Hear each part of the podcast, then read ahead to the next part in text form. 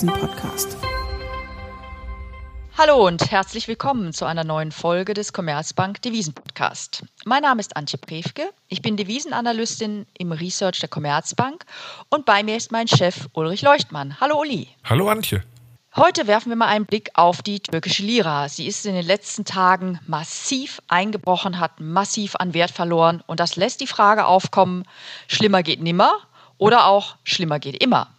Uli, erzähl mir doch mal bitte ganz kurz in ein paar Worten, was überhaupt jetzt in den letzten Tagen passiert ist. Naja, Anlass war, glaube ich, schon diese überraschend deutliche Zinssenkung der türkischen Zentralbank.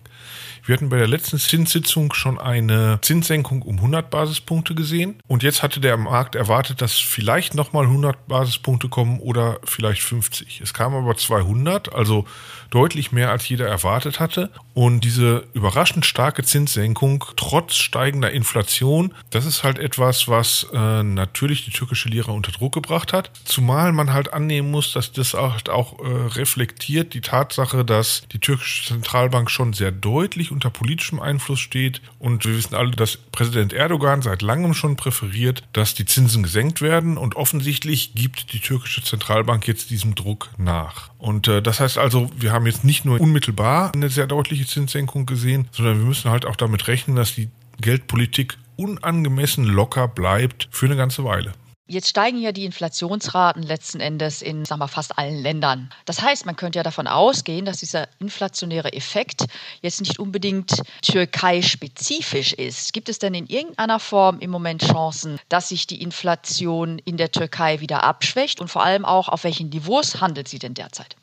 Naja, wir sind in der Headline-Inflationsrate, also in der Gesamtinflationsrate, nun schon auf Maßen von knapp 20 Prozent. Die türkische Zentralbank argumentiert seit einigen Wochen damit, dass das nicht das richtige Inflationsmaß wäre, dass man ein sehr spezielles Kerninflationsmaß nehmen sollte, worauf ehrlich gesagt früher kaum jemand geschaut hat. Die liegt nur bei 17 Prozent. Aber 17 Prozent ist natürlich auch sehr viel. Und insbesondere besteht halt sozusagen der Verdacht, dass man halt das einzige Inflationsmaß nimmt, was noch einigermaßen vernünftig aussieht. Und von daher ist der Markt nicht überzeugt davon, dass dieses Inflationsmaß, was die türkische Zentralbank bevorzugt, die Kernrate C, wirklich ein angemessenes Maß ist oder ob das nicht einfach nur eine Ausrede ist, weil es das Beste unter allen Maßen ist, die man hat. Und hinzu kommt, selbst wenn man dieses Maß zum Maßstab nehmen würde und wenn man der türkischen Zentralbank folgen würde in ihren Argumenten, die sagt, das ist das richtige Maß, dann wären wir jetzt immer noch, selbst bei dieser Messung der Inflation, mittlerweile bei Realzinsniveaus äh, im negativen Bereich. Ja? Also Leitzins 16 Prozent, die günstigste Inflation, die man messen kann, immerhin schon 17 Prozent. Das heißt also, auch da hätten wir einen Prozentpunkt negativen Realzins. Und äh, also auch in, in diesem Sinne, im bestmöglichen Sinne, fährt die türkische Zentralbank eine lockere Geldpolitik mittlerweile. Ja, und da kann man ja wahrscheinlich noch hinzufügen, dass selbst wenn jetzt einige Preise, wie beispielsweise die Energiepreise und die Türkei, das wissen wir, ist ja auch sehr abhängig von Einfuhren, gerade was Energie anbelangt, aber auch von anderen Importen sehr stark abhängig. Selbst wenn diese Energiepreise wieder etwas fallen, erhöht natürlich der jetzige Absturz der Lira wieder die Inflationsgefahren für später. Das heißt, kann ich dann annehmen, Uli, dass selbst wenn vielleicht diese Sonderfaktoren der Pandemie und der Energiepreise wieder abflauen, dass dann die Inflation nicht trotzdem weiter zulegt? Naja, ich, ich glaube, es ist halt genauso, wie du angedeutet hast. Also wir haben jetzt halt diese Gefahr, dass wir so eine sich selbst verstärkende Spirale bekommen. Also die höhere Inflation, auf die die Zentralbank nicht reagiert hat, führt zu einer schwachen Lira. Ja, also bei selbst 17 Prozent oder 20 Prozent Inflation wäre natürlich, wenn sich nichts ändern würde, eine Abwertung der Lira ungefähr in dieser Geschwindigkeit angemessen. Und diese Abwertung der Lira führt dann halt dazu, dass die importierte Inflation zunimmt und selbst wenn jetzt die Ölpreise in Dollar gemessen fallen, ist halt dieser Effekt, dass es in türkischen Lira gemessen aufgrund dieser sehr deutlichen Abwertung dann von diesen fallenden Ölpreisen, die vielleicht mal in Zukunft kommen, nicht sehr viel ankommt. Deshalb erhöht sich dann wieder der Inflationsdruck heimisch. Das führt wieder, solange die Zentralbank nicht darauf reagiert, also nicht mit Zinserhöhungen darauf reagiert, und das ist nun wirklich nicht absehbar momentan, führt wieder zu Lira-Schwäche und das führt wieder zu weiterer Abwertung. Also es besteht halt diese Gefahr der Spirale. Und das sehen wir eigentlich schon eine ganze Zeit, aber diese Spirale hat sich jetzt halt beschlossen beschleunigt. Und wenn die Geldpolitik darauf nicht reagiert, ist halt auch die Gefahr, dass das weitergeht. Weißt du, viele sagen, ja, jetzt hat die Lira ja schon so viel abgewertet, jetzt kann ja nicht mehr viel kommen. Aber ich glaube, bei der Lira muss man momentan anders denken. Dass eine Abwertung zu höherer Inflation führt, eine höhere Inflation zu mehr Abwertung und so weiter. Dass es also nicht so ist, dass nur weil die Lira jetzt mehr abgewertet hat, nicht mehr viel Abwertung kommen könnte, sondern dass im Gegenteil diese Abwertung halt wieder neue Abwertung generieren könnte. Und das ist halt die Gefahr, die ich sehe. Und deshalb kann man, glaube ich, nicht sagen, dass bei diesen jetzigen Lira-Wechselkursen wirklich schon das Ende erreicht ist. Das Ende wäre halt nur erreicht, wenn wir tatsächlich einen Wechsel in der Geldpolitik sehen. Nur ehrlich gesagt, den sehe ich nicht. Und dafür sehe ich keinen Anlass, das anzunehmen. Ja, da sprichst du einen Punkt an, auf den ich noch mal näher eingehen möchte. Dieser Zugriff der Politik auf die Geldpolitik. Als Ökonomen sehen wir das ja immer sehr kritisch und das scheint sich ja in der Türkei ganz besonders herauszukristallisieren, dieser Zugriff der politischen Wünsche und des politischen Willens auf die Geldpolitik.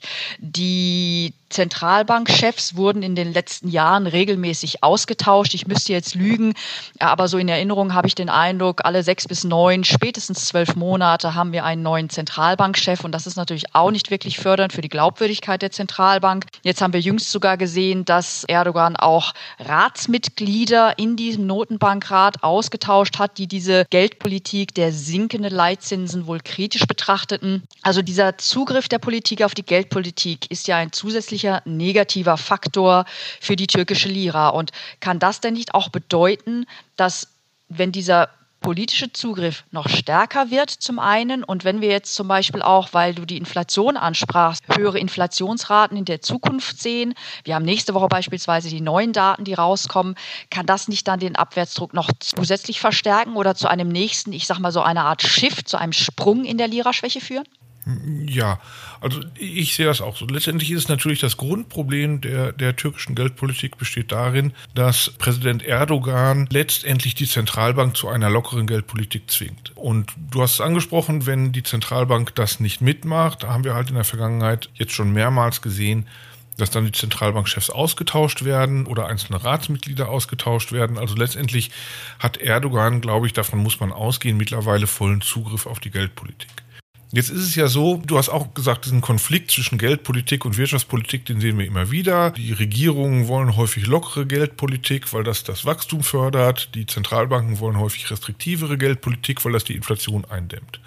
Und da haben wir halt einen Zielkonflikt zwischen Wachstum und Inflation in vielen Ländern. In der Türkei ist das eigentlich nicht gegeben. In der Türkei ist die Inflation schon so hoch und die Abwertung der Lira schon so dramatisch, dass weitere Abwertung und weitere Inflation sicherlich nicht mehr wachstumsförderlich sind, sondern wachstumsschädlich sind.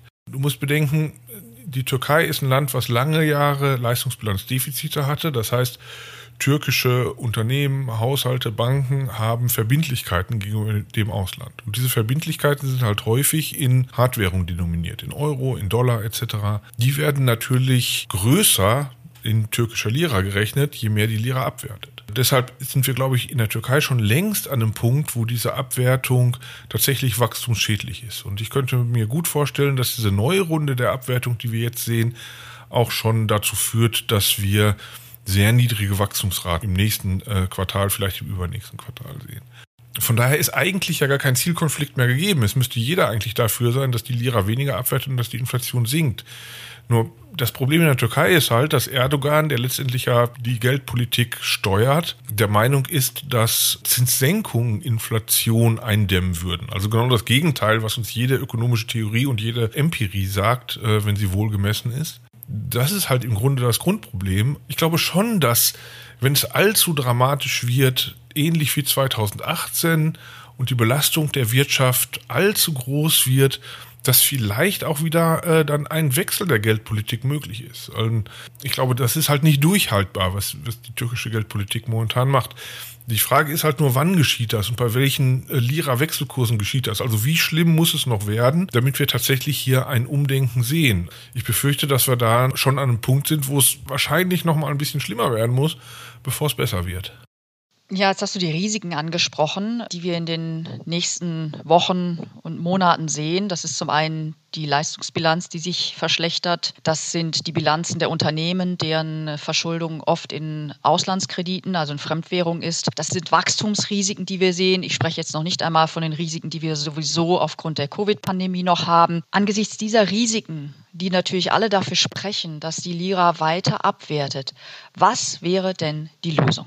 Naja, letztendlich muss es irgendwann halt zu einem Wechsel der Geldpolitik kommen. Also letztendlich muss Erdogan eine straffere Geldpolitik erlauben. Und das ist ja auch nicht völlig unrealistisch, dass es zu irgendeinem Zeitpunkt kommt. Das haben wir 2018 in der damaligen Lira-Krise ja auch gesehen. Als es ganz schlimm kam, hat dann die Zentralbank massive Zinserhöhungen gefahren und hat also eine völlige Kehrtwende von der vorher sehr lockeren Geldpolitik hingelegt. Das wird jetzt auch wieder zu irgendeinem Zeitpunkt sein. Und ich glaube, das ist auch der Grund dafür, warum wir nicht bereits viel schwächere Wechselkurse der Lira sehen. Ja, also diese Spirale, die immer weitergeht, könnte ja eigentlich dazu führen, dass der, wenn der Markt das voraussieht, wir sofort einen kompletten Kollaps der Lira sehen würden. Aber das ist ja nicht der Fall. Und die Devisenhändler tasten sich halt da langsam voran in Richtung Lira-Schwäche und erzeugen nicht gleich einen Kollaps, weil sie halt wissen, dass zu irgendeinem Zeitpunkt dann es einen Wechsel der Geldpolitik geben muss, weil die Macht des Faktischen sie dazu zwingt. Nur weil Erdogan halt so sehr überzeugt ist von seiner Meinung, die Türkei bräuchte niedrigere Zinsen, dauert es halt eine ganze Weile. Das heißt, diese Zinserhöhungen, die dann kommen werden, müssen erstmal sehr dramatisch sein, belasten die Wirtschaft viel mehr, als wenn man früher moderate Zinserhöhungen gemacht hätte. Bis dahin bleibt die Lira halt auf Schwächekurs. Na gut, du hast es 2018 angesprochen. Da hat man definitiv gesehen, erstmal eine starke Abwertung der Lira. Nachdem dann die Leitzinsen erhöht wurden, hat sich die Lira wieder erholt. Ich sage mal grob auf Vorkrisenniveaus, die damals herrschten. Da waren wir so im Bereich von 5,10 ungefähr gegenüber dem Dollar. Aber wir sind jetzt fast bei 10. Das ist das eine. Und das andere ist, wir haben ja auch danach weitere Lira-Schwäche gesehen. Mhm. Was ist denn so generell dann unsere Meinung zur türkischen Lira? Vor allen Dingen, falls das immer wieder so ein Hin und Her zwischen lockerer und restriktiver Geldpolitik ist. Ja, da sprichst du im Grunde das, sozusagen das, das größte Risiko an. Also wir hatten 2018 gesehen, dass diese Notzinserhöhung, eine massive Notzinserhöhung dazu geführt hat, dass die Lira sich erholt hat wieder eine ganze Weile und auch recht deutlich sich erholt hat. Die Gefahr ist natürlich, dass irgendwann der Markt einsieht, dass solche Schritte nicht langfristig wirken. Das ist auch die Lehre aus der Zeit nach 2018, dass diese restriktive Zinspolitik, die in diesem Notfall gefahren wurde, halt viel zu früh wieder zurückgedreht wurde und viel zu deutlich wieder zurückgedreht wurde. Dass also die Wirkung nicht lange angehalten hat sollte der Markt bei ähnlichen Situationen das nächste Mal oder das übernächste Mal daraus lernen und zu dem Schluss kommen, dass diese Zinserhöhungen nicht nachhaltig sind und immer nur sehr kurzfristig helfen, dann schwächt sich damit natürlich auch die Wirkung solcher Zinserhöhungen ab. Und das wäre sozusagen die größte Gefahr. Das wäre der Worst Case für die Lira, dass solche Notzinserhöhungen irgendwann nicht mehr hinreichend wirken und irgendwann nicht mehr hinreichend die Lira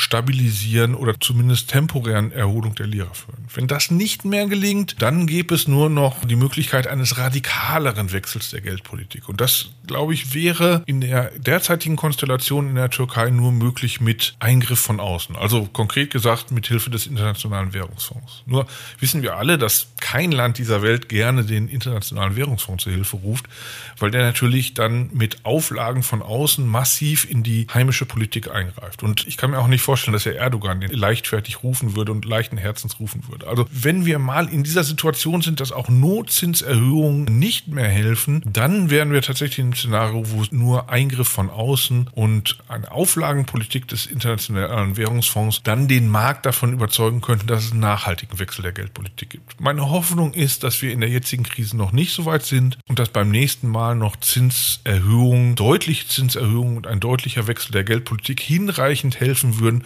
um die Lira zu stabilisieren. Nur langfristig ist das natürlich die Gefahr, dass das dann irgendwann auch nicht mehr funktioniert. Ja, zusammenfassend lässt sich im Prinzip sagen, dass wir nach wie vor das Risiko sehen, dass es erst noch mal schlimmer kommen wird, schlimmer kommen muss in der türkischen Lira. Trotz allem haben wir aufgrund dessen die Hoffnung, dass es eine Kehrtwende in der Geldpolitik gibt. Das heißt, dass weiter wie ehemals schon Notfallzinserhöhungen kommen werden, die die türkische Lira wieder stabilisieren. Aber auf kurze Sicht sehen wir natürlich noch erstmal das Risiko weiterer Lira-Schwäche. Ja, vielen Dank für das Gespräch, Uli. Es war wieder einmal sehr interessant mit dir. Ja, ich bedanke mich, Antje. Wenn Ihnen unser Devisen-Podcast gefallen hat, dann abonnieren Sie ihn doch gerne auf den gängigen Plattformen wie beispielsweise Spotify oder iTunes. Alle wichtigen Infos finden Sie auch in den Show Notes. Wir nehmen natürlich gerne Feedback, Kritik, Anregungen oder auch Themenvorschläge gerne unter der dort angegebenen E-Mail-Adresse entgegen. Und auch in der kommenden Woche beschäftigen wir uns an dieser Stelle mit einem wichtigen Thema für den Devisenmarkt. Bis dahin Ihnen allen, liebe Zuhörerinnen und Zuhörer, eine gute Woche und auf Wiedersehen.